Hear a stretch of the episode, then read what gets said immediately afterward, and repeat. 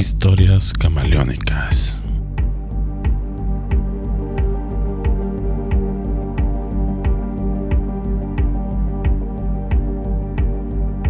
El vagón del metro transporta toda clase de personas. Las clases sociales no existen. Desde el trabajador obrero, el albañil, la secretaria, las amas de casa, el músico urbano, vendedores ambulantes, los estudiantes. Es el medio de transporte más democrático conocido. Y a propósito de los jóvenes estudiantes, uno de los tantos que a diario suben es nuestro protagonista. Aquel muchacho había abordado en la estación de Indios Verdes, que es la base de la línea 3, con terminal en Ciudad Universitaria. Es la línea conocida como La Verde una de las más concurridas de todas las rutas. Millones de personas la usan a diario. El joven de chamarra con capucha, pelo largo y aspecto relajado, llevaba unos audífonos blancos enormes, de esos con reducción de ruido y calidad de audio extraordinaria. El chico movía la cabeza de manera rítmica hacia arriba y hacia abajo mientras el vagón se mecía de derecha a izquierda formando un cuadro que aparentaba un baile muy acelerado. Él viajaba inmerso en su mundo, con los ojos cerrados, disfrutando solo de la música para sí mismo. Alrededor todos son unos desconocidos, no le interesa a nadie. La estación La Raza confluyen dos líneas formando así un cruce de ríos de gente que viaja de norte a sur y de oriente a poniente. Es el sitio donde se va a bajar el chico de los audífonos.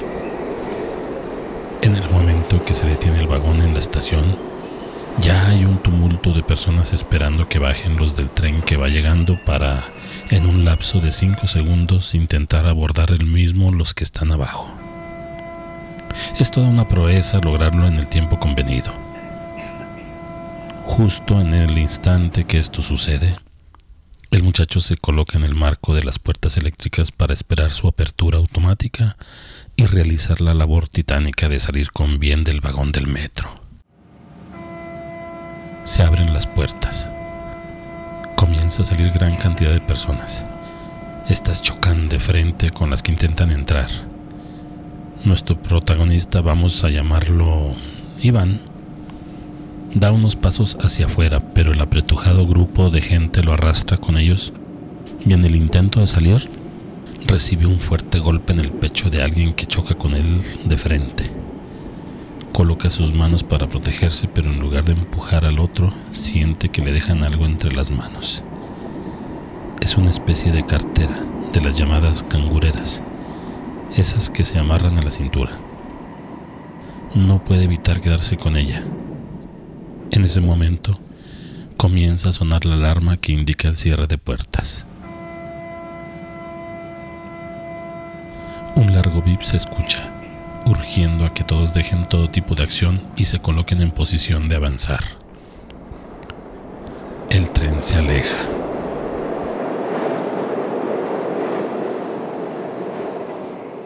Iván se queda inmóvil en la línea amarilla de precaución que indica que no deben de traspasarla hacia el frente, para evitar que ocurra un accidente y pueda alguien caer a las vías del tren. En las manos tiene la cangurera que le dejaron, no sabe si por error o intencionadamente. Poco a poco se despeja la zona y al quedarse solo, le da curiosidad ver lo que contiene la misteriosa cartera pero su intuición le dice que no debe ser entrometido y se mantiene en el lugar viendo hacia todos lados, buscando a un posible dueño de ese bolso. Mira a la izquierda, nada. Toca el turno a la derecha, nadie. Al observar hacia el frente, justo delante de él, pero en la dirección contraria del rumbo que Iván llevaba, otro joven con aspecto de los esos llamados emos, que vestía todo de negro, le hacía señas que no alcanzaba a entender, ya que estaban separados por la distancia de las vías de ambos carriles. Lo que alcanzó a descifrar es que el supuesto emo Lo que quería era que lo esperara.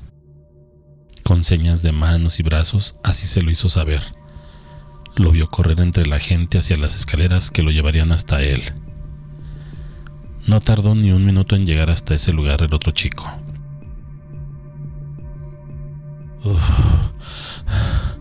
qué bueno que no te has ido, le dice resoplando con fuerza. Iván se retira los audífonos blancos para poder escucharlo. ¿Qué dices? ¿Por qué me hiciste esperar? Ya casi llega mi otro tren, tengo que transbordar. No, espera. Es que esa cangurera que traes contigo es mía. Me la robaron en el tren del otro lado y el tipo que lo hizo vino hacia acá. Pero nunca imaginé que la pudiera recuperar. Hace el intento de quitársela, pero Iván la coloca en su espalda desconfiado. ¿Hasta crees que te la voy a dar así nomás? ¿Cómo sé que no eres tú el ratero? ¿No la ves? Es toda negra, queda con mi vestuario. Eso no me convence. Comienza a dar pasos hacia atrás con mucho recelo. La gente comienza a acercarse hacia ese lugar con el conocimiento de que ya se aproxima el siguiente tren. Aunque la conversación de los muchachos es algo llamativa, en la ciudad eso es el pan nuestro de todos los días, así que no le toman importancia. Se escucha al interior de los túneles el clásico sonido de los trenes que empiezan a aproximarse muy en el fondo.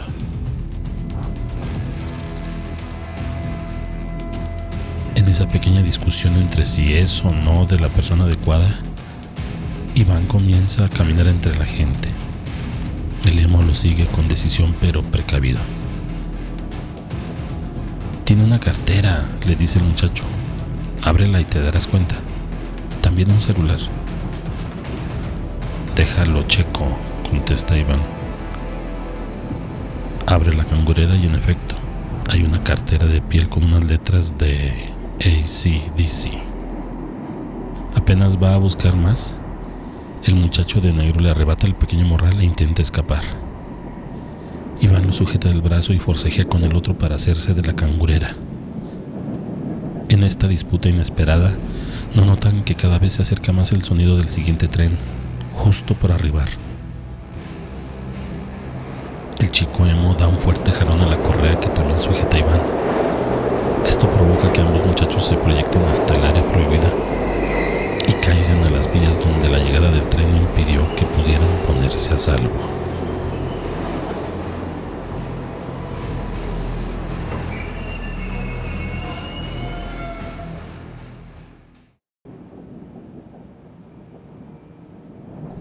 Las cámaras de seguridad está el personal del metro observando los monitores. Uno de los trabajadores observa las imágenes y el compañero de turno lo cuestiona. ¿Qué onda, carnalito? ¿En qué te entretienes? Nada, mano. Estaba depurando las cintas de grabación y me encontré esta de hace dos años. Es la del accidente de los chavos que cayeron a las vías, ¿te acuerdas? Simón, qué mala pata les fue como en feria, pero ¿Por qué dices que es de hace dos años? Ahora me vas a salir con que no te acuerdas. Ahí está la grabación, ahí está la fecha. Sí me acuerdo, pero me refiero a este video. ¿Ya viste bien la fecha y la hora? Eso fue un día como hoy, pero en la imagen dice el año en que estamos, 2023. Fíjate que la gente no se mueve y ni parece que los está viendo y eso fue hace dos minutos. Y hasta ahora no hay ninguna novedad. El reloj está justo la hora en que pasó en aquella vez. Los dos trabajadores cruzan sus miradas con estupor. ¿Sabes qué, carnal? Yo que tú ya ni le movía y mejor bórralo, eso es cosa del diablo. Apaga eso. los monitores se observa claramente el momento que caen el chico de los audífonos y el emo todo vestido de negro. El metro pasa a tal velocidad que no puede frenar por lo sorpresivo del acto.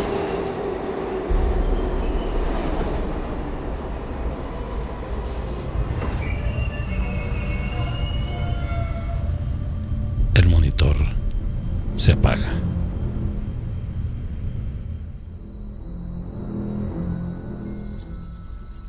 Historias camaleónicas son una idea original, adaptación, edición y producción de Santiago Aguilar.